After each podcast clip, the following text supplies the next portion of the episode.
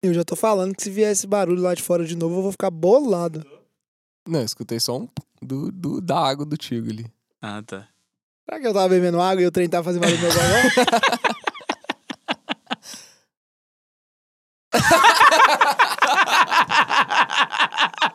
Foi mesmo, cara. Caramba, hein?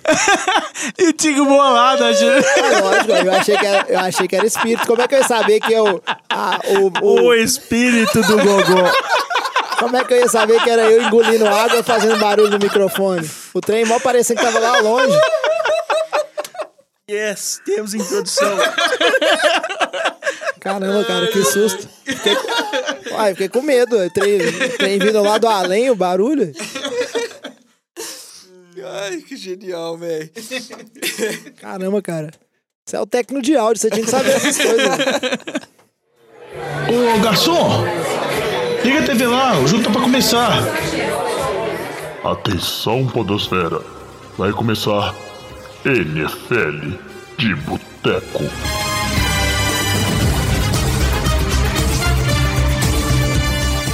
Bem-vindos a mais um NFL de Boteco, seu podcast sobre futebol americano. Eu sou Preferido.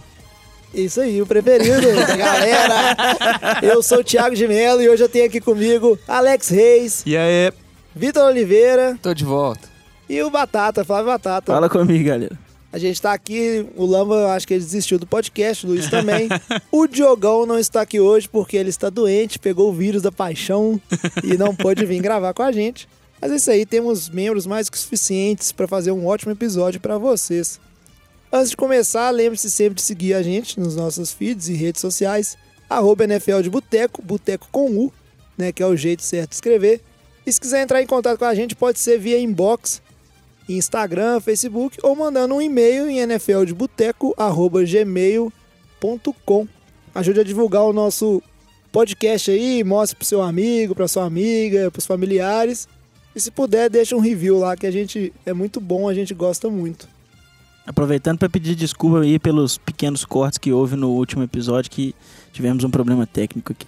É, deu, um, deu uns bizilzinhos, foi mal. Mas esse aqui vai tá certinho, se tudo der certo. Antes de partir pra notícia, queria saber aqui, perguntar pro nosso amigo Vitor, tava aí passeando pelos Estados Unidos, Canadá, foi bem de viagem, Vitor? Foi bom, cara. Eu vi repercussão do Johnny Manziel jogando na CFL. Agora ele tá lá, vocês viram? É mesmo? E tá, É verdade. tem notícias lá? Até o primeiro jogo dele foi, muitas, foi muito lá essas coisas, não. Teve umas 70 já, mas tá, mas tá lá. Agora tá, parece que tá firme lá. Vamos ver se vai render. Mas vamos ver. Agora o Você que eu achei mais legal, cara. Eu fiquei em Nova York seis dias ali. Torcedor do Jets estão all-in no Darnold, no, no Sam Darnold, viu? Você só vê camisa do Darnold vendendo. Ah, mas é isso mesmo. Quando é você o tá famoso trem do hype. no. É, quando, quando você tá no fundo do poço, qualquer coisa é esperança. Agora, agora os dos Giants você vê umas camisas do, do Barkley, mas o, o Odell é soberano lá, viu, cara? Que cara é o deus de Nova York. lá. Adel, como diria Galvão Bueno, Neymar da NFL. Mas é isso aí. O Vitor que trouxe é, prêmios Opa, lá. Trouxe Oi. artigos que a gente vai sortear. Fique ligado aí, em breve a gente vai divulgar como é que vai funcionar isso. Mas vai fazer uma promoçãozinha da NFL de Boteco, né? Pra ajudar a divulgar e principalmente pra ter um presente, né, pro nosso ouvinte que for o mais sortudo aí. Quem sabe você não tá com sorte. Mas chega de enrolação e vamos direto pro nosso giro de notícias na época mais sem notícias da NFL.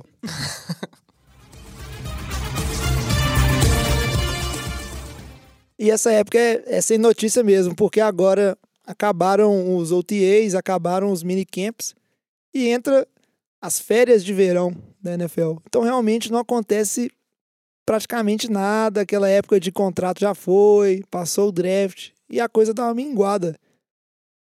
A não Ah, ser que apareça uma notícia avulsa, né, interessante, como a que a gente trouxe aqui hoje para vocês, que é o Tom Brady. Tom Brady andou aí dando entrevista para Oprah, falando sobre aposentar, querendo passar mais tempo com os filhos. E aí, o que, que vocês acham? Tom Brady tá mudando de ideia? Não. Não?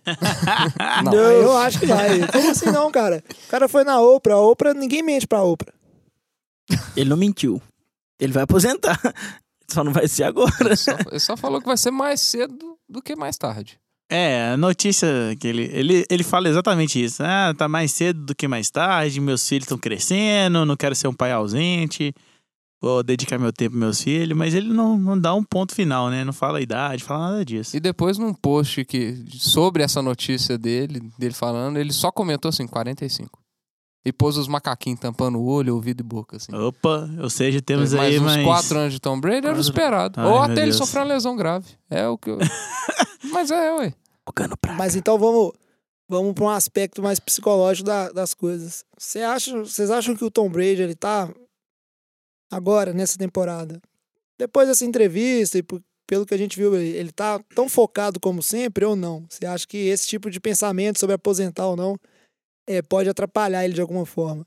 Eu vi uma coisa muito interessante que foi um pessoal falando que é para quem não viu aquele documentário do Tom Brady tem aí pra você assistir na internet. É até bem bacana, assim, mesmo não sendo fã dos Patriots, você tá um pouco por dentro da rotina do, do cara. E ele começa o documentário falando que ele dá a vida dele pro futebol americano, então se você não der é, pelo menos sua vida, se você der menos que isso, você não vai ganhar dele. Isso é uma obstinação do cara, só que agora você vem dando entrevista falando assim: ah, tem que passar mais tempo, não quero ser um pai ausente. Vocês acham que isso influencia de alguma forma o, o mindset deles, vamos dizer assim ou não? Começou a temporada, Tom Brady é uma máquina e nada vai perturbar. Ó, eu tô, eu tô mais pra segunda opção aí, viu? Eu acho que ele é muito focado quando ele tá jogando futebol americano. Se, se vai pôr dúvida em alguém, é no, é no, no GM dele lá. No, no Bill, né? Nosso querido. A gente não sabe a situação lá do- dos Patriots. Mas é, é, é a mesma coisa do, do Big Ben, cara. Ah, fala um negócio e no, no dia seguinte já tá reclamando que o time pegou um QB no draft. É, na- Os caras. Eu, sinceramente, isso é tipo de notícia que a galera joga na mídia pra dar notícia na época que não tem notícia. O importante é produzir, né? Produção, Ganhar exatamente. cliques. Na própria entrevista, né, Vitinho? Ele pega e fala que ele vai continuar jogando enquanto tiver fazendo sentido pra ele jogar, velho. Então, ele vai jogar bastante. O cara já tá com 41 anos. Se ele. Se for- se ele... O que que mudou da temporada passada pra essa? pra ele? 41 anos sendo um monstro, né? Joga- sendo, sendo MVP, chegando no Super Bowl, o que que mudou? Por que, que o cara agora vai mudar isso? Eu, eu duvido que tenha alguma coisa que tenha. Nem o Big Ben que não tá assim. jogando essas coisas tá aí enrolando aí, velho. Pois é. E aí a gente encerra o nosso giro de notícias aqui, como bem dito, né? Essa, essa época é meio fraca, mas vamos direto à nossa pauta principal, que ela sim tá muito interessante. I think about it more now than I used to. Yeah. I think now I, I think there, I'm seeing that there's definitely an end coming sooner rather than later. E a pauta de hoje que a gente resolveu para trazer para vocês é até uma pauta que a gente fez, né? Não sei se vocês lembram bem, mas foi o episódio 5 do NFL de Boteco, falar de segundanistas. E qual é a ideia aqui?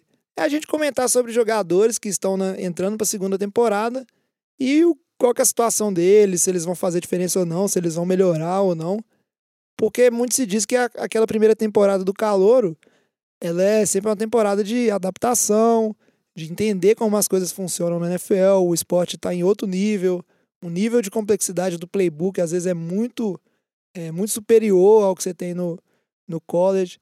Então é aquela coisa onde o cara está aprendendo para depois estourar na segunda temporada. Mas a gente vê que tem caras que já na primeira arrebentam ali, principalmente running backs, né, que é uma posição mais, é, vamos dizer assim, mais simples e mais física em alguns aspectos. E eu acho que para começar aqui a gente não pode fugir de falar do trio de QBs, não mais calouros, cada um com uma situação diferente, mas que ao contrário do ano passado, esse ano já é garantido que todos os três vão começar como starters dos seus times. Então eles já assumiram a titularidade no segundo ano e têm a responsabilidade de carregar essas três franquias numa campanha rumo aos playoffs, talvez. É, não sei. O cara que eu quero falar de cara aqui, ó, e vou chamar o Vitinho para comentar sobre ele, é o Deshaun Watson. Deshaun Watson foi interessantíssimo. Ele entrou por incompetência do QB titular, acho que nem era o plano do time, né? Entrar com ele tão cedo. Mas tiveram que bancar o Tom Savage, o time do Houston, porque estava horrível. E ele pegou a liga de assalto, encantou todo mundo, mas infelizmente veio se lesionar. Então fica aquela expectativa. E agora? O que, que vai ser esse ano? O que, que você espera desse ano do Deshaun Watson, Vitinho? Rapidinho, antes do, do Vitinho falar, eu só queria que o Lambo tivesse muito aqui Ele falar o tanto que ele botou fogo no Deshaun Watson aí, porque, ah, vai queimar o QB, vai queimar o QB. Vai lá, Vitinho. Ó, é pra- eu acho que repetir o ritmo que ele tava, que ele fez nos seis jogos que ele jogou ano passado, é praticamente impossível. Né? Ele teve. Mandou 19 TDs, mais os corridos, em seis jogos, que é a marca mais do que expressiva, né? Ele Quem tava ti- na, numa média ali que ele ia quebrar todos os recordes. Não, né, quem, quem NFL, tinha tá ele no. Fantasy faturou até onde ele machucou, porque depois o Diogão sabe bem como é que é. É, Mas a questão toda é porque assim, o seis jogos que o cara era novidade. Ninguém sabia como que o cara jogava, ninguém tinha estudado o cara. O segundo, segundo ano, o, o cara é um atleta absurdo. Vai ser um QB primeira linha? Provavelmente. Não sei como é que foi a questão da lesão dele. Isso a gente nunca vai saber até o início da temporada. Agora, agora os outros times sabem como que ele joga. Sabem qu- quais são as deficiências dele, quais são os pontos fortes dele e tra- conseguem trabalhar melhor em cima disso. É, eu, questão de arma, ele ainda vai ter o DeAndre Hopkins, para mim um dos melhores receivers da liga. Tem o Will Fuller, só que tem uma linha fraquíssima, tem um jogo terrestre que não convence ninguém há muito tempo. É, então, assim, eu acho que ele tem tudo para ter uma boa temporada. Não acho que vai ser perto do que ele estava fazendo. Eu acho que ele vai ficar na média de 2 a 3 TDs por jogo. Não vai ficar nessa média de 4, 4 e pouco que ele tava. É, mas eu acho que ele tem tudo para ter uma boa temporada. Não acho que vai levar Houston para a próxima temporada. Eu acho que é difícil, porque Tennessee, é, Jaguars, eu acho que tem times melhores. Mas eu acho que ele vai ter uma boa temporada. Nada sobrenatural. Eu concordo muito com você, Vitinho. Acho que por mais que a gente se encantou aí, mandar um abraço pro nosso amigo Renatinho, que é torcedor do Houston, por mais que todo mundo se encantou com o Deshaun Watson, acho que foi aquela coisa do momento de novidade mesmo. E acho muito difícil de, de se repetir esse tipo de performance, ainda mais no time de Houston, que é tão deficiente em vários aspectos. Infelizmente, o Deshaun Watson ele não tá é, caindo na melhor das situações ali para ser o QB do lado de Houston e não tem como ele resolver sozinho, como a gente já viu com outros grandes QBs, outros grandes talentos. É difícil resolver tudo sozinho. O segundo QB que a gente tem que falar aqui, não podemos deixar de falar dele, é o queridinho do Batata e meu também, por que não? Mitchell Trubisky é outro que, do, desses QBs que a gente vai falar, ele é o que mais teve start. O Deshaun Watson teve seis e se machucou.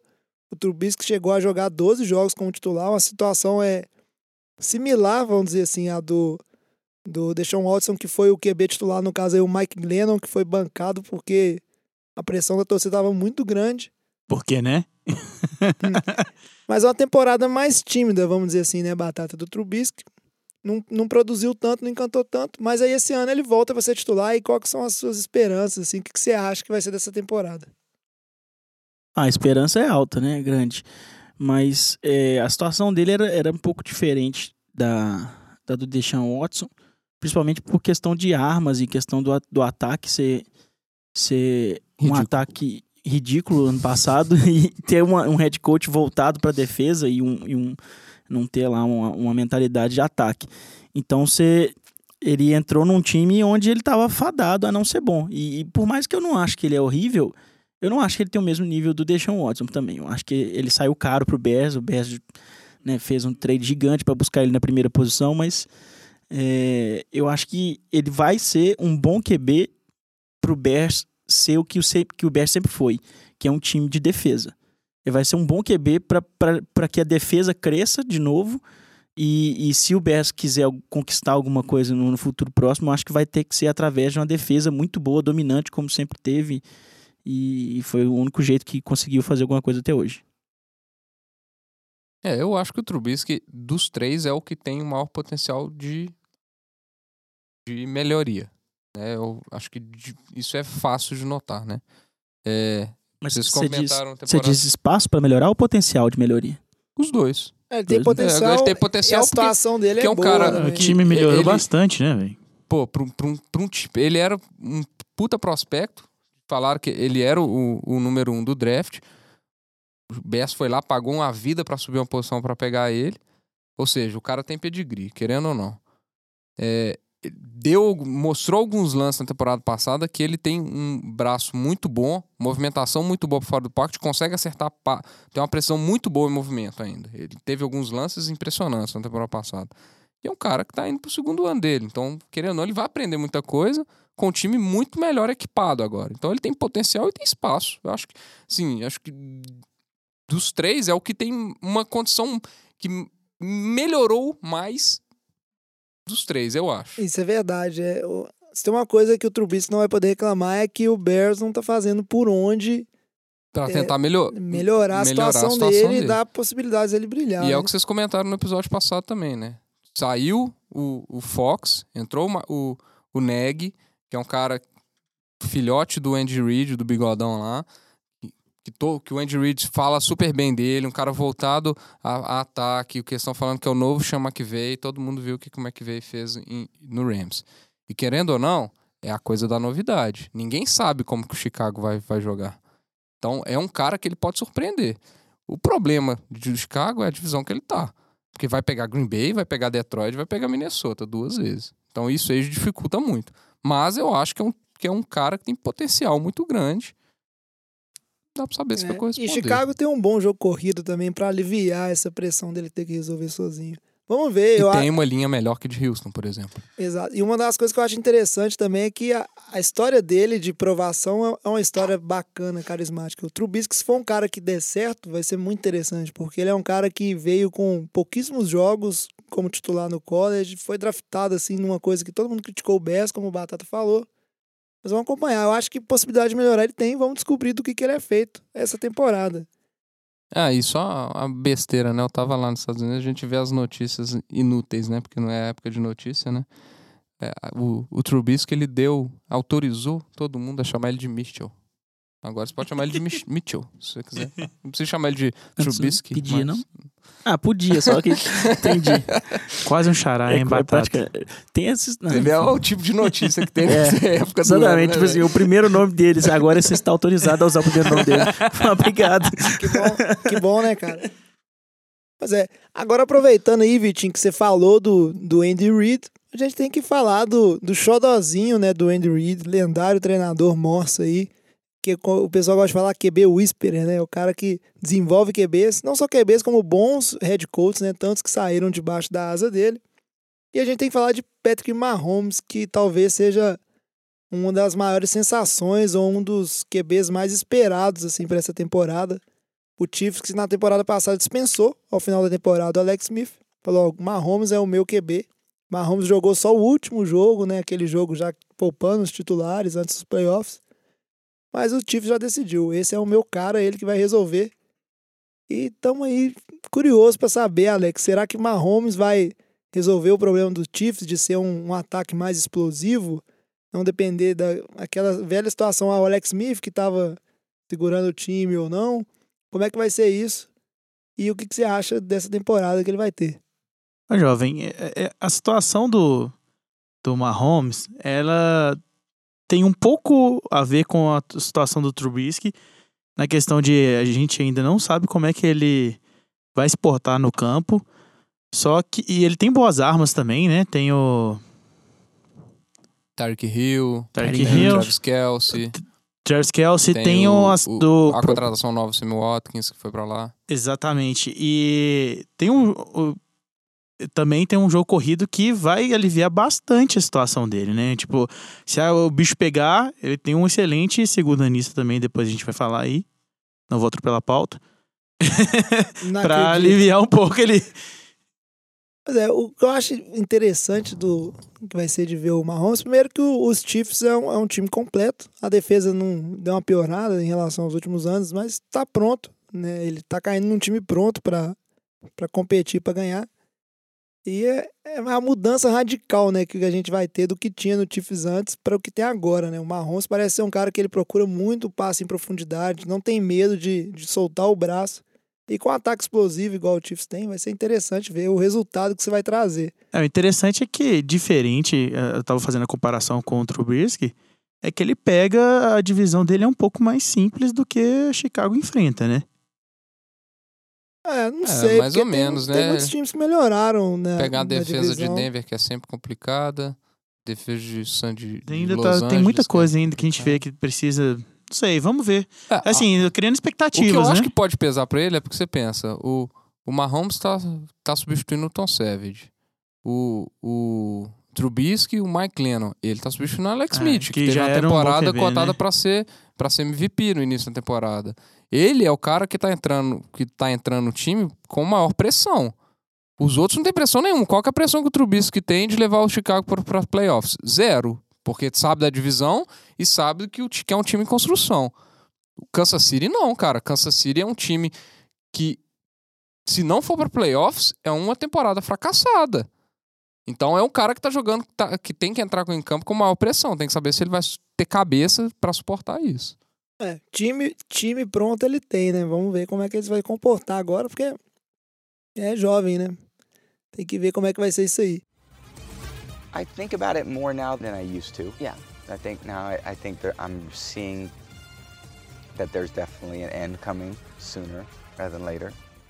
E aí, já que a gente tá falando dos Chiefs, vamos continuar aqui no, no cantinho dos Chiefs. Vamos aproveitar esse, esse bloco agora para falar da turma de running backs. E aí, fazendo a pauta, eu me assustei com a quantidade de running backs que estão no segundo ano aí, que se destacaram. Tem. Realmente, a turma de running backs do, do draft de 2017 foi uma turma muito boa, muito rica, assim, muito impressionante. E já que estamos falando de Kansas, vamos falar um pouquinho do Karim Hunt, né?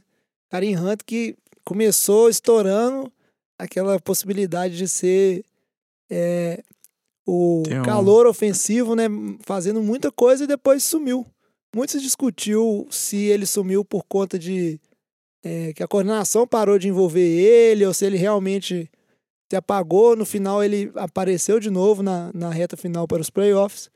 Mas e aí? Agora que está no segundo ano, a coordenação mudou. Karim Hunt vai continuar impressionando ou não? Ele é um cara meio pequeno, é, mais para jogadas é, de passe, não é tão explosivo correndo. O que, vocês acham desse segundo ano dele? Pô, eu ainda acho que ele tem. Ele vai aparecer esse ano de novo. Porque, querendo ou não, você comentou aí a questão dele. Ah, ele é pequeno, mas é um garoto que tem explosão.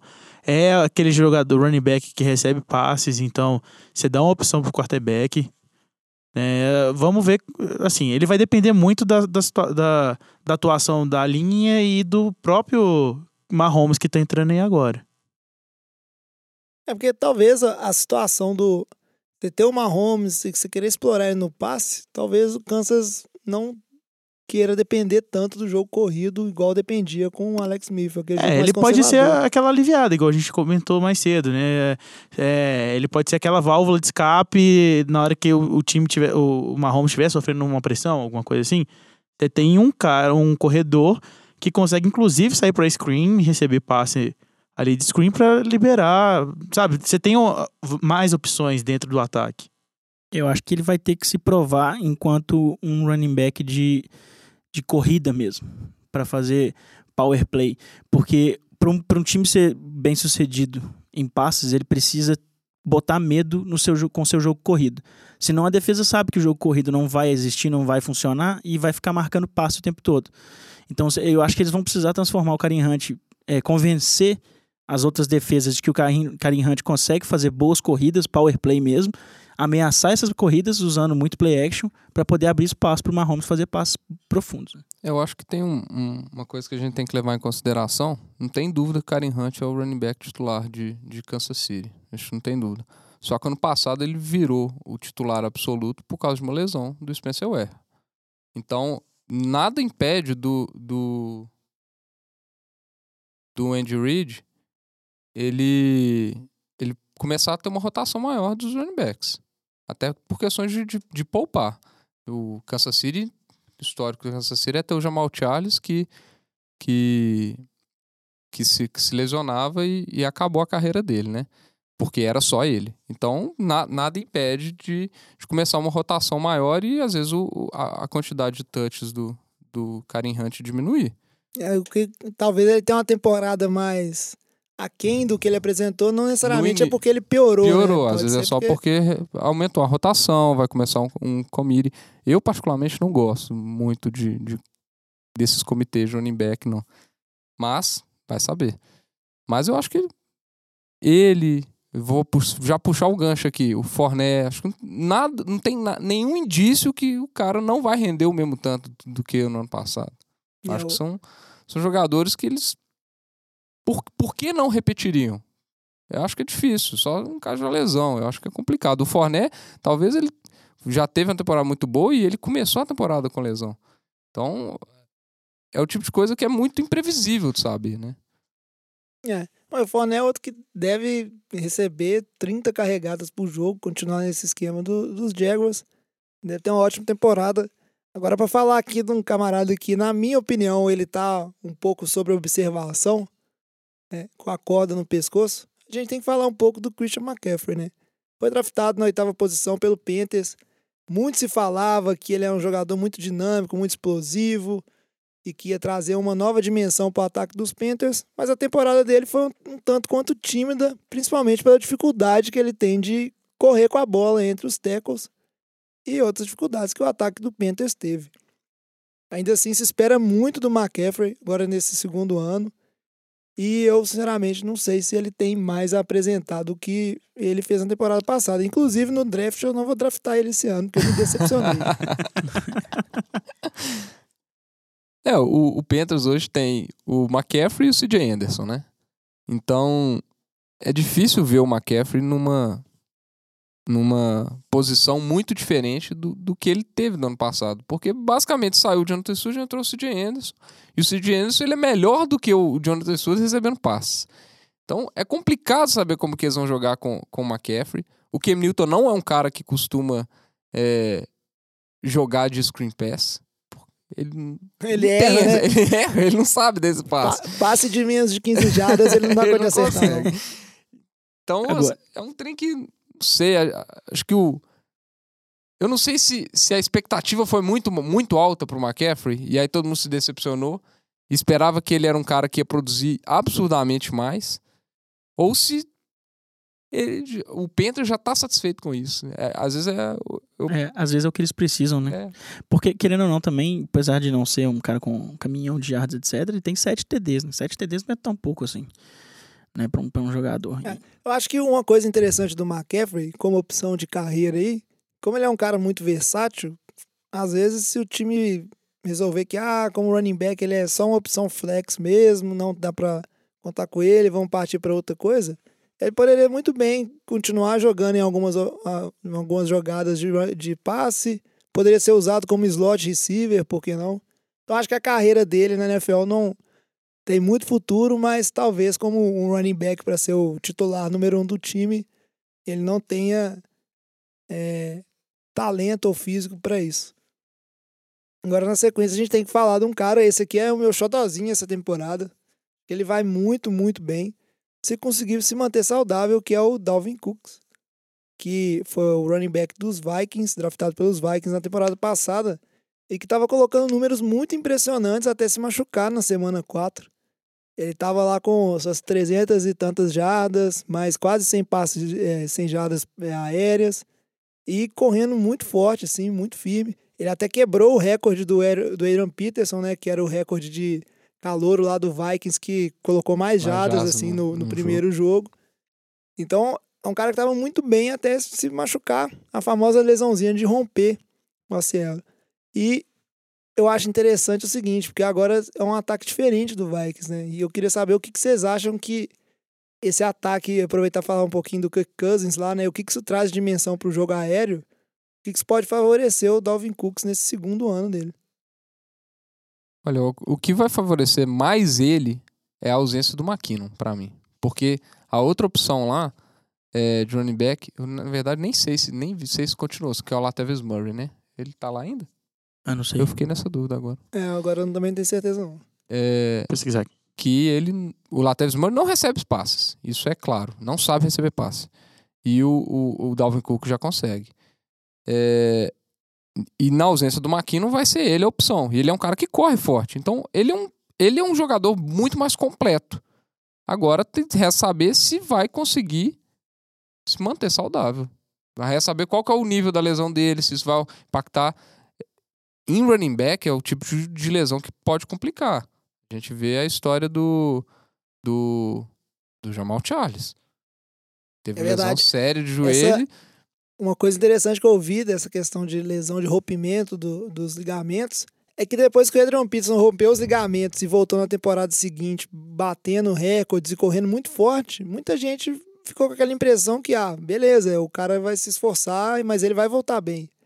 Só que tem que entender que o Adrian Peterson é um, é um maluco, ele é um monstro.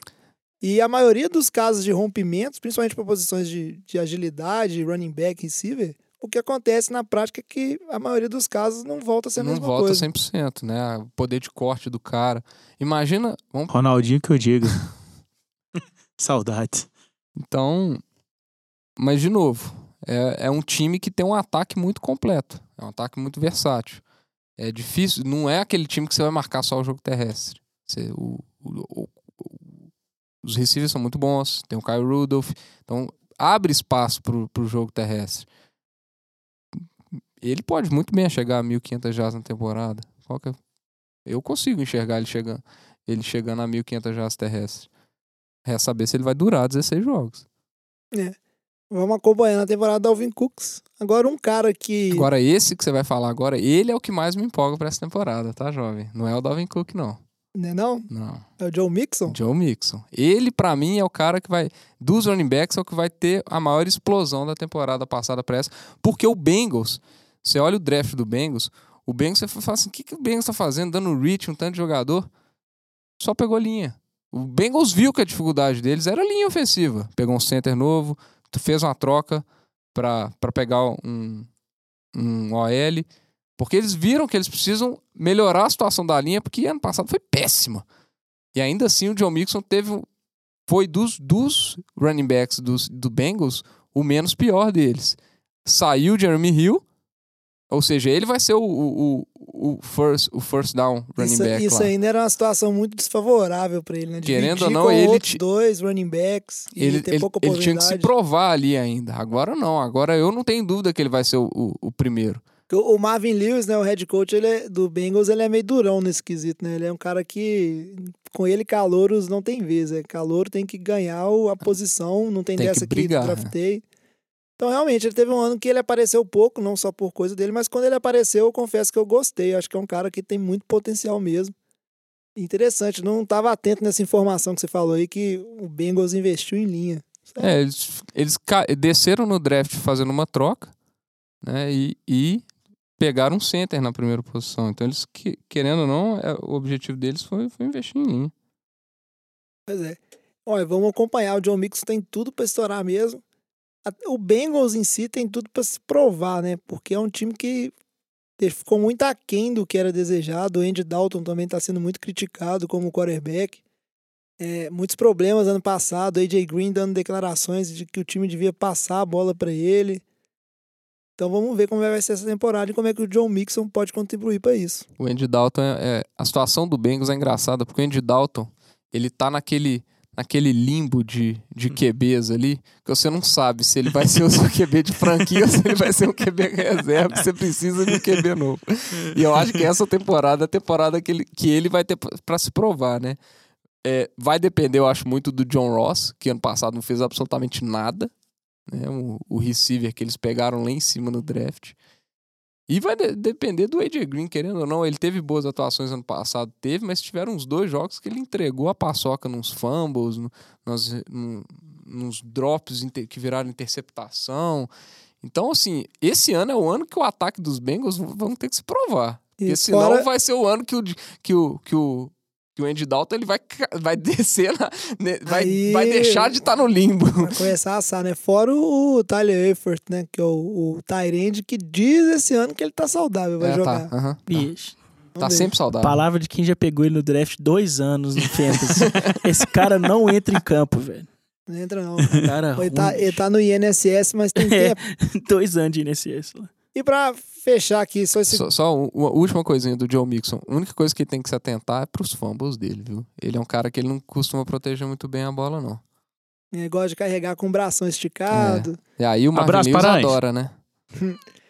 É, e pra fechar essa parte aqui do- dos running backs mais soltos, vou falar um pouquinho aí, Vitinho, desse menino, que eu quero saber suas expectativas pra ele, que é o Corey Clements. Foi muito bem no- no- o que ele jogou no, no Super Bowl foi uma barbaridade. O cara fez um. Inclusive o catch dele pra TD foi uma coisa de louco, assim, dificílimo. E agora tá aí pra dividir o, o backfield com o J.I.J. E são características muito diferentes. O acho problema- o problema- pra brilhar. O problema dele é a volta do Sproles. O Sproles ano passado tava machucado. Mas o Sproles tá velho. Tá velho, mas aí se ele começar a tomar espaço, eu concordo. Eu sou muito mais o, o Clement, mas já anunciaram que o Sproles volta. Vamos ver como é que vai ser o roster final. Agora, eu acho o Corey Clement, de longe, o running back mais talentoso do backfield do Eagles. De longe. Você vê. Cara, derrubar esse cara depois que ele já passou a, a, a, a primeira linha de defesa é muito difícil. Tem muito jogo. Tem, tem jogo que ele tem acho que foi um jogo contra o Washington, contra os Redskins, que ele faz uma recepção, ele quebra uns dois tecos de derrubar a galera no stiff arm. E ele é muito forte, e ele é muito rápido, ele é muito ágil e ele é muito bom recebendo bola. Querendo ou não, Vitinho, o cara já pegou experiência e passou pela pressão do Super Bowl. Então, ele vai, eu também acho que ele vem com tudo esse ano, viu? E o Eagles achou ele, né? Então, É, assim, mas foi- o interessante é isso, né? Que ele foi uma, assim. eu acho ele um cara muito talentoso. Eu gostei muito do, dele no ano passado. Espero que eles não tirem tempo de, de campo dele pra, pra pôr o Sproles. Espero que eles deixem o Sproles mais, sei lá, de special teams, ver se, se é que ele vai passar o último corte. Porque o, o Clement, eu acho ele muito bom jogador. Uma situação interessante que a gente tem que falar de running backs aqui também. Agora a gente tem que falar de uma dupla, Haja running back. que é a questão de Green Bay, né? Muito running back, muito running back. Mas a, a parte de Green Bay eu acho interessante a gente falar, porque a gente tem dois segundanistas aí. Green Bay que tá carente de running backs, vamos dizer assim, há um certo tempo. Dessa vez, além do Ty Montgomery lá, que ninguém sabe se ele é running back, o que, que ele é direito, ela achou dois ao longo da temporada, que um seria o Aaron Jones e o outro o Jamal Williams. E eu queria saber de vocês, e aí, o que, que sai disso aí? Você não sabe? Não é possível, cara. Você é um especialista. Vocês são Essa- especialistas. Eu vou, Especialista. eu vou parar de nada, falar né, na cara? introdução que Esse vocês são nem, nem os, especialistas. os mais especialistas norte-americanos sabem falar quem que é o melhor dos dois, quem que é o favorito do, do McCarthy dos dois. Cada hora fala que, não, a Jamal Williams é o melhor, ele vai ter o- o- os primeiros reps, aí entra no jogo Aaron, Aaron, Aaron Jones. Então, assim, é- é a- eu acho que é o caso mais difícil da gente diferenciar. É, enquanto a gente não tiver a pré-temporada para para começar a dar algum sinal do que que o McCarthy está pensando, se vai ser usar os dois, se vai ser colocar um é, mais para passe um pra, ou para corrida, etc. Eu acho que a situação mais complicada a gente desvendar é, é esse backfield aí, viu? Como gosto pessoal, meu voto vai pra Aaron Jones. aí eu sinceramente não sei. E o, o McCarthy, o head coach dos, do- dos Packers, inclusive, já deu entrevista falando que vai trabalhar em comitê, vai ter a galera dividindo. O que fica de conselho pra isso aí é só não pegue nenhum dos dois no seu fantasy, porque os dois vão É. dividir backfield e não Eu acho fazer que isso aí é, é aquela coisa. Começa dividindo. Aí no meio da temporada vezes, começa. O É. cara que começar a deslanchar vai ser o cara que vai começar a ter mais rap, é, vai ter mais snap, que é Aí parecido, Fantasy é aquela aposta, né, parecido Vitinho? com o que aconteceu em Miami no ano passado. Que era, saiu a Jaya, ficou o Kenyan Drake e o Damian Williams. Isso. E aí o Kenyan Drake começou a ter o final de temporada muito bom e foi só Kenyan Drake. Eu acho que é o mais provável disso acontecer. Porque querendo ou não, você vai jogar a bola pra quem tá, tá indo bem, né? Então eu mudo meu conselho, em vez, não, não pegue nenhum dos dois no fantasy, Pegue os porque dois. você vai pegar o errado, eu tenho certeza. Faz, faz o seguinte, você pega os dois. Tiver sobrando espaço. Spot à, à vontade. I think about it more now than I used to. Yeah, I think now I, I think there, I'm seeing that there's definitely an end coming sooner rather than later. E pra Não, te dá um outro fechar, conselho. Pega, pega o Camara. é verdade. É, aí. E pega esse cara que a gente vai falar dele agora. Na verdade, é o último running back que a gente vai falar aqui, graças a Deus. Não aguento mais falar de running back. Mas eu até organizei porque eu esperava que o Lamba estivesse aqui pra falar disso aí. Porque a gente não pode falar só de Alvin Kamara. A gente tem que falar do Saints. O Saints, considerado a melhor turma de calouros da temporada passada, não tem nem o que discutir. Os caras tiveram o, o Hulk ofensivo e o defensivo do ano, né? Que seria o Letmore, que é o cornerback. Mas o, o Marcus Williams, o safety, que apesar daquela cagada que ele fez no jogo contra os Vikings, é outra coisa muito bem, tipo assim, ajudou muito a defesa. E aí, falando desses três, Camara, mais os dois que jogam no, no- de defensive back, o que, que vocês acham dessa turma do Saints? O, Saints produziu números impressionantes.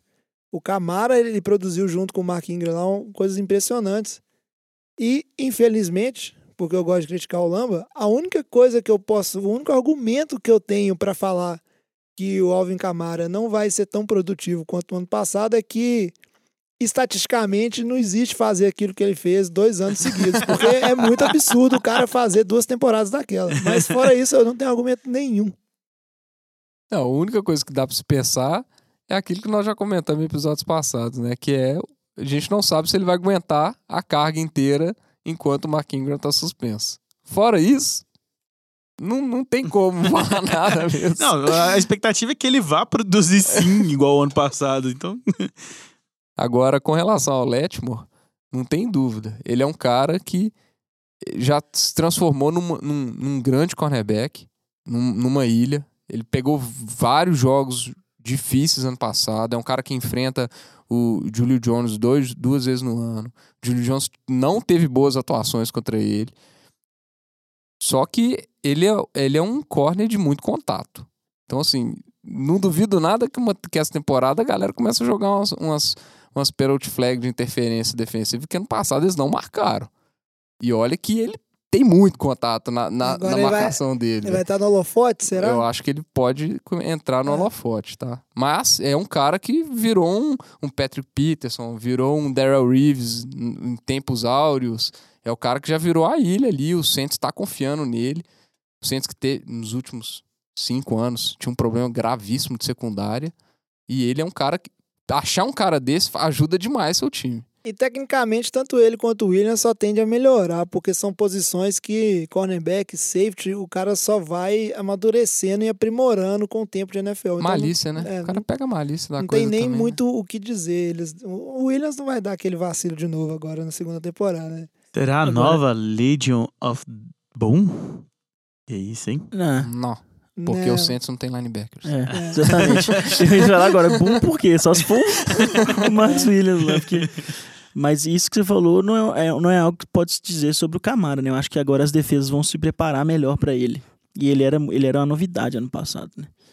Então, apesar de que muito, muito do jogo de corrida também contribuído foi pelo Mark Ingram e etc, mas eu acho que as defesas vão se preparar melhor agora. É, tem que ver. O, a, a questão é, É, o Camara é um jogador muito dinâmico, ele, Ele é- corre muito bem, ele recebe muito bem, ele é, muito é eficiente. difícil Né? preparar jogar contra ele. Esse- essa que é a grande dificuldade. É, quando você tem um jogador flex desse jeito, né? Tipo, ele é muito flexível. A, a Você não questão- sabe se o cara vai sair pra uma corrida ou se ele vai sair pra receber, ou se ele tá ele saindo faz só pra as duas puxar. coisas muito bem, mas ele, querendo ou não, o Camara não é um, um running back forte, É, grande. Sim, Ele é dinâmico. E essa que é a minha preocupação. entendi. Ele vai carregar 20 vezes a bola entre tackles? Não vai. Ah. Eu tenho dúvida se, se ele tem físico pra aguentar isso. É uma das coisas que o Batati tava falando sobre o Kerry Hunt também, né? A gente não sabe, porque Tanto que ele não quando- é um power running back. quando, quando o Saints draftou o Camara, todo mundo fala assim: ah, ele é o ele é o running back que vai receber passe, ele é um Red Bush da vida, ele é um cara que vai só fazer os, os screens, negócio assim. Não foi. Agora, sem o Ingram lá nos quatro primeiros jogos, eu não sei como é que vai ser isso lá, não. Tô curioso. Porque o ataque do Saints é sempre interessante. Tô curioso e esperançoso que esse ano o 7-9 vinga. Vem. Porque aí a gente vai poder zoar demais o Lamba. E tá aí. Pra fechar essa questão de segunda nisso, a gente foi falando dos principais nomes, que eventualmente são os QBs e vários running backs. Mas vamos deixar esse finalzinho aberto aqui pra falar de outros nomes que vocês acham interessante. Eu vou começar até a falar do, da questão aqui que é do TJ Watt, o irmão do JJ Watt, linebacker dos Steelers, que chamou muita atenção, teve ótimas jogadas. Só que agora a gente tem que entender que desde que os Steelers perderam o, o Ryan Shazier, né, por conta uma lesão grave na coluna, a defesa não foi lá essas coisas. A gente viu o tanto de ponto que os Steelers tomaram nos playoffs, principalmente ali do, no jogo contra os Jaguars. Então acho que vai ser interessante ver o papel que ele vai executar nessa defesa, que é uma defesa que está abalada, e se ele vai crescer nessa situação ou piorar, né, ou cair, não se desenvolver bem nessa situação. Ó, um jogador que eu tô bem curioso pra saber como que ele vai render é o Tyrant dos Browns, David Njoku. Porque o time do- dos Browns, agora, se você pegar corpo de receiver, armas ofensivas, tá, sei lá, top 5 da NFL, cara. Se você parar pra pensar, eles, te- eles têm um ataque muito interessante agora. E o Njoku, ele é uma arma de receber TDs muito poderosa. Ano passado ele não teve uma temporada tão ruim assim. Ele meteu uns TDzinhos, meteu uns pontinhos. Eu, eu tô curioso, eu acho que ele po- pode ser um, um Tyrant que vai surpreender muita gente. Vai chegar a um- uns 8 TDs, talvez. Eu acho que, que é um, poten- E ó, fica a dica aí pra quem quiser dar um steal no Vitinho, ele tá pre- pretendendo pegar o Njoku lá pra 12 segunda rodada. É, eu, pra... eu, na verdade, eu tô curioso com o Tyrande do meu time aí também, né? O Evan Ingram. Evan Ingram. é, apesar da, da, da péssima atuação ano passado do Giants, ele teve bons números, né? É, Na medida do possível, assim. Você viu que ele teve uma boa atuação. E agora com essas novas armas aí, você vai ter mais uma versatilidade ali no ataque. Porque esse foi sempre um, um problema do Giants, foi arrumar um Tyrande. Então, dentro do que a gente já teve ali, o, o Evan Ingram é um cara que pode suprir essa necessidade aí do Giants. É, a grande deficiência do Ingram é a questão de bloqueio, né? Porque ele não bloqueia. É, É, zero. E aí, se você, querendo ou não, você vai querer Vai ser um focar um pouco no, no, no Barkley, às vezes você vai ter que posicionar um, um, um ali pra ajudar nos bloqueios, né? Isso que eu acho complicado desses, desses Tyrants que não são Tyrants, né? Eles são só receivers, basicamente. Agora, jovem, queria falar de um cara aqui que a gente esqueceu, pô. Como que a gente esquece? Nate 520 Peterman. Segundo o Onista. É mesmo. Saiu o repórter essa semana aí que Que ele é o que melhor. ele é o melhor QB de Búfalo no momento. Aí você... Ah, Cara, isso é, é, Que é triste, né? tristeza, torcedor de. Búfalo. Se você torce pra Buffalo, eu sinto muito. Diogão está decepcionado uma hora dessa. Bills Mafia aí vai estar... o Nate Peterson que entrou. Por quê, né? Os caras bancaram o Tyrell Taylor pra colocar o Nate Peterson. Sei lá por quê. O cara tem um start Cara, na é. carreira, velho. Cinco O it. cara, o cara lançou cinco interceptações. E meio, no- menos de meio tempo. Isso é, é Ape- apesar de que o Nate Peterson deu declarações de que esse ano o jogo tá parecendo mais lento pra ele, que ele tá mais adaptado. Vamos ver, né, o que que isso é verdade. Mas a Que situação isso- é desesperadora. Mas é, acho que ele tá no fundo do poço, ele só tem pra melhorar. Nossa, não fale isso não, que você vai, você Aí vai se lança seis. surpreender. Seis interceptações em menos tempo ainda. Mais algum nome que vocês querem jogar aqui? Não. Talvez o... Ah, Advo- tem os dois jogadores do 49ers. É. Se o 49ers vai ter uma campanha igual você fala que vai ter, não vai passar só pelo Garópolo. Vai depender da defesa também. Então, eu acho que tanto o Foster, se ele ficar em campo e não na cadeia, É, o, o- o advogado Fluminense fez a parte dele lá. ó. o Solomon Thomas, se, se eles tiverem boas atuações, se, se você tá falando que São Francisco vai chegar nos playoffs fácil assim, jovem, vai depender deles. Easy. Agora, por exemplo, o Malik Hooker do Colts, que é um, um safety que jogou bem e tal, Se lesionou, né? Lesionou no, no, no, no ele- o tempo que ele jogou, ele tava jogando até bem, né? Mas realmente teve essa lesão. Mas é, o time do Colts, cara, tem tanto buraco. Até tentaram começar a reestruturação, mas a defesa do Colts ele é tão ruim, mas tão ruim, que eu acho difícil. Não é um safety que vai re- resolver seu problema. Então eu acho que é difícil um cara desse sobressair, ter uma temporada impactante, se você não tem dois corners bons. Se tem um corner bom, se você não tem um Letmore pra segurar um lado e o safety ajudar no outro, começar a aparecer melhor, eu acho que é muito complicado. Não é, um, não é aquela ju- posição que dá um impacto direto, igual um corner, igual um DE, que, que faz muita pressão. Eu não acho que ele vai ter uma temporada surpreendente assim, não. É isso aí. Vamos seguir então pro nosso papo de boteco para encerrar o programa de hoje. I think about it more now than I used to. Yeah, I think now I, I think there, I'm seeing that there's definitely an end coming sooner rather than later.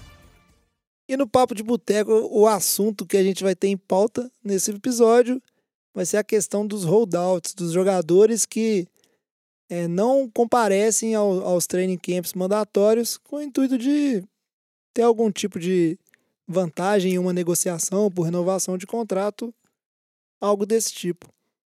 É, a gente vê essas notícias começarem a aparecer quando tem o- os OTAs lá que não são é, voluntários, né? Só que aí tem que vai, é voluntário, o cara não vai. E aí grandes nomes, é, como Tom Brady, os grandes jogadores, eles não participam dessas atividades voluntárias. Até porque é voluntário, né? O cara tem coisa melhor para fazer, seja propaganda para ganhar dinheiro, ou seja uma forma de preparação mais específica. Só que aí, na sequência vieram os últimos minicamps que eram mandatórios. E aí realmente quem não comparece está querendo é, dizer alguma coisa com isso. E a gente teve nomes aí como o Julio Jones, né? Que ele. É Julio ou Julio? Julio, né? Mais bonito. Julio, Julio. Julio. Julio Jones, que tá em ano de. Na verdade, ele tem três anos de contrato ainda. Não sei o que, que ele tá querendo pressionar direito. A gente tem o Aaron Donald, Khalil Mack, que tá, os dois estão em último ano, querendo assinar contratos gordos. A gente tem também o David Johnson, que é o running back que vive lesionado aí de Arizona, mas também tá entrando no último ano de contrato de calouro dele. Então é, é comum nessa época os jogadores se segurarem né, não, não irem comparecer aos treinos de uma maneira pressional. O que, que vocês acham disso? Você acha que é uma estratégia que vale a pena, dá resultado ou não? Depende muito de quem que é o jogador, ou se o cara tá em último ano é bom mesmo, ele vai lá treinar e o time vai renovar de qualquer jeito. Eu acho que depende muito da. Eu acho que depende do caso a caso, como que é o front, o, o front office do, do time que, que o jogador tá. Porque você vê que tem casos que não adianta nada. Você vê o caso do Anthony Brown. Anthony Brown fez a propaganda toda, vai na mídia, é, faz o rollout, Livão Bell a mesma coisa, fa- faz os, os, os- holdouts, e você vê que não, eles não tiveram é, retorno, né? Assim, de. O Le'Veon Bell, tag, tag, tag, né? É, aí você vê o Adel, vê que isso. vê o caso dele, vê, por exemplo, o caso do Eva, do, do Mike Evans do Tampa que assinou, do Andre Hopkins que já tem um contrato e precisa assinar. Eu acho que a atitude do Adel é a mais inteligente. Que o Adel fala assim: não, eu vou. Eu vou participar, vai participar e tal. Porque, querendo ou não, o cara tem que mostrar que, o- que ele não é uma, Um problema. um problema pro time. O, ti, o que, que o time vai querer transtorno desse tipo? O cara é muito bom, é, mas ele, ele só tá se tornando mais um problema fora de campo, gera um desgaste maior. Eu, eu sinceramente, eu, eu não vejo, porque O Adel, inclusive, se lesionou temporada passada, então ele não tem nem números assim para mostrar. Pra na mostrar. Então, ele tem, tem essa questão, né? Ele, mas todo mundo. eu- tem essa questão nada. Eu- todo mundo sabe o que o Adel produz. Eu acho bobagem isso. Os- o potencial dele, a capacidade dele, o talento dele. Eu acho que os números mostram muito menos do que todo mundo sabe que ele sabe produzir. Só que ele tem constância de lesões, né? Ele tem pequenas lesões. né? Não teve nenhuma grave que tirou ele é, Uma temporada inteira. temporada inteira ainda, mas ele tem lesões que tira dois jogos, tira três jogos, volta. Mas eu, sinceramente, eu acho que isso só gera um desgaste maior. Eu, eu, eu- o problema é que a gente não sabe também como que isso repercute dentro do time e qual que é o tipo de leverage que isso dá para o jogador, né? E quanto que isso melhora o contrato que ele vai receber, se ele vai receber, se ele não vai. Mas, sinceramente, eu acho que acaba depois acaba prejudicando o jogador, o jogador volta sem ritmo. Você vê o Aaron Donald, que na temporada passada, se eu não me engano, jogou nem a pré-temporada, não jogou nem a primeira semana, jogou na segunda semana sem ritmo, só vai, demora a pegar o ritmo, chega lá na quarta semana, aí que ele começa a jogar bem. O cara é um monstro, é, mas demorou três semanas para o cara começar a trazer o resultado que impacta mesmo positivamente para o time. Gera desgaste. Que time que você quer isso? Vai- Às vezes você depende do cara para ter um resultado bom. O cara não tá em ritmo, não, não tá na mesma sintonia que o resto do time. Eu acho que acaba gerando um desgaste. Eu acho que, sei lá, a menos que o cara tenha um problema histórico sério de lesões, que é o caso do David Johnson. O, o Julio Jones também. O Julio tem um problema de, de pé que é constante, né? Eu acho que não se justifica. Eu acho que tem uma, uma, uma situação onde um holdout pode ser interessante é quando a negociação de contrato já está avançada e o cara já tem ali uma ideia de que o time vai assinar com ele que, que tá, e eles estão segurando merreca. E aí sim ele pode pressionar, falar assim, ó, se vocês não liberarem tal coisa, eu não vou fazer training camp, não vou jogar nem nada. É, agora Aí, pra é uma é uma beleza, situação lá, né, mais- velho? Mas Mas como que isso vai, vai melhorar a situação do cara no contrato? Porque qu- quando o time tá quase assinando com o cara, eles já têm a intenção de assinar com o cara. Eu acho que, eu acho que a pressão, ela é, é- Se ele ameaçar não assinar ou não jogar. Porque querendo ou não, quando você tá ameaçando não ir no campo, você tá ameaçando não assinar, né? Tá falando, não vou jogar pra vocês. Então, assim, se o cara. Se o time já tá com a intenção de, de contar com o cara naquela temporada e o cara ameaçar não ficar por causa de merreca, eu acho que pressiona o time a assinar. A, a entregar aquilo pra ele. Eu acho que depende muito do GM, cara. Isso, isso vai muito do perfil do cara. Às vezes, se o- se o cara ele for pirracento lá, se tiver um ego muito grande, o cara vai falar assim: ah, não, beleza, então Então, tchau. fica aí, É, ué. Você vai se prejudicar, o seu valor de mercado vai cair, eu não vou assinar com você. O, o outro cara, eu. Os GMs, querendo ou não, tem muito mais força com os outros GMs do que um jogador tem com os outros GMs. O cara vai, vai acaba fazendo uma propaganda negativa do cara, queima o cara, querendo ou não. O cara tem um puta talento? Tem. Tem GM que vai querer esse tipo de problema? Tem. Tem GM que não vai, velho. E Por isso que o- eu acho que depende muito caso a caso. E os times têm uma arma. Faz isso lá também. com o Belichick lá. Vamos ver o que acontece. Ah, lógico. É, manda você pastar, filho. o- Lógico, mas é, é, é daí que surge, por exemplo, umas promoção que uns, uns GM maluco aí consegue. Pega um jogador muito bom, muito barato, porque o Belichick mandou o cara pastar. Entendeu? É, tipo acho assim, que- tem, tem os dois lados da moeda, né? Uma coisa que a gente não pode esquecer também é que os times têm um mecanismo muito forte para lidar com isso, que é a franchise tag. Seria o caso do David Johnson. Tô fazendo um holdout Bell. aqui É. porque tô entrando no último ano. Mas se o, o- o atual GM do- dos Cardinals virar e falar, ô cara, joga seu último ano, se você for bem, a gente conversa. Ele pode jogar e bem, terminar querendo renovar e o time simplesmente, ó, nós vamos colocar a franchise tag em você. E é isso, entendeu? Então, é, são situações complicadas. A gente entende o lado do, do jogador que quer assinar contrato, até porque é, é esporte, é alto nível, a carreira é curta, É o arriscado trabalho dele, ter né, uma, uma lesão. Mas, ao mesmo tempo, os times hoje têm mecanismos que são acordados com os jogadores, lógico, no acordo coletivo que eles têm, de segurar um jogador. É, não, não sei se a pressão é muito válida, assim. Às vezes eu tenho a impressão que essa coisa de, de holdout serve só pra ter notícia mesmo. Nessa época não tem nada. Se você que tá ouvindo esse podcast aí e não souber direito o que é franchise tag, eu te recomendo voltar alguns episódios aí atrás. A gente teve um, um episódio que a gente discutiu muito franchise tag. Lógico que você vai ter um pouquinho de notícia antiga, mas é bem interessante pra você entender direitinho. Isso aí. É isso aí. Mais algum comentário sobre esse assunto?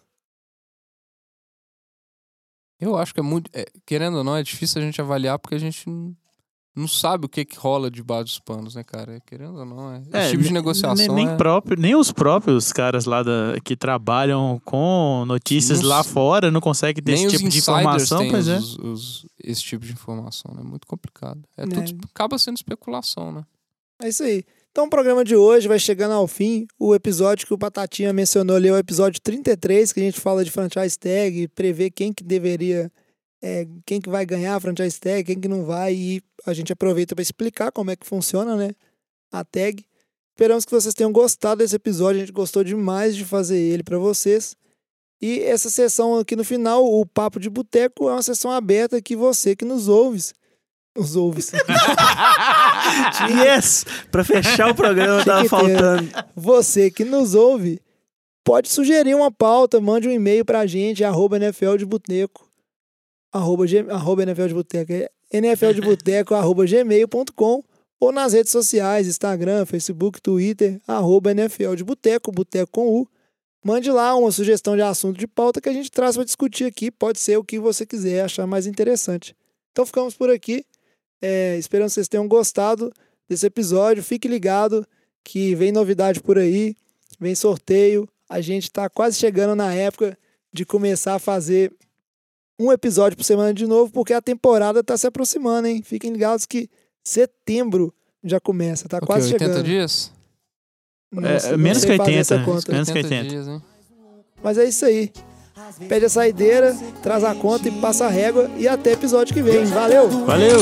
Quer me maltratar, cê sabe que eu tô carente. Só de imaginar vai bagunçando a minha mente. Eu tô ficando impaciente.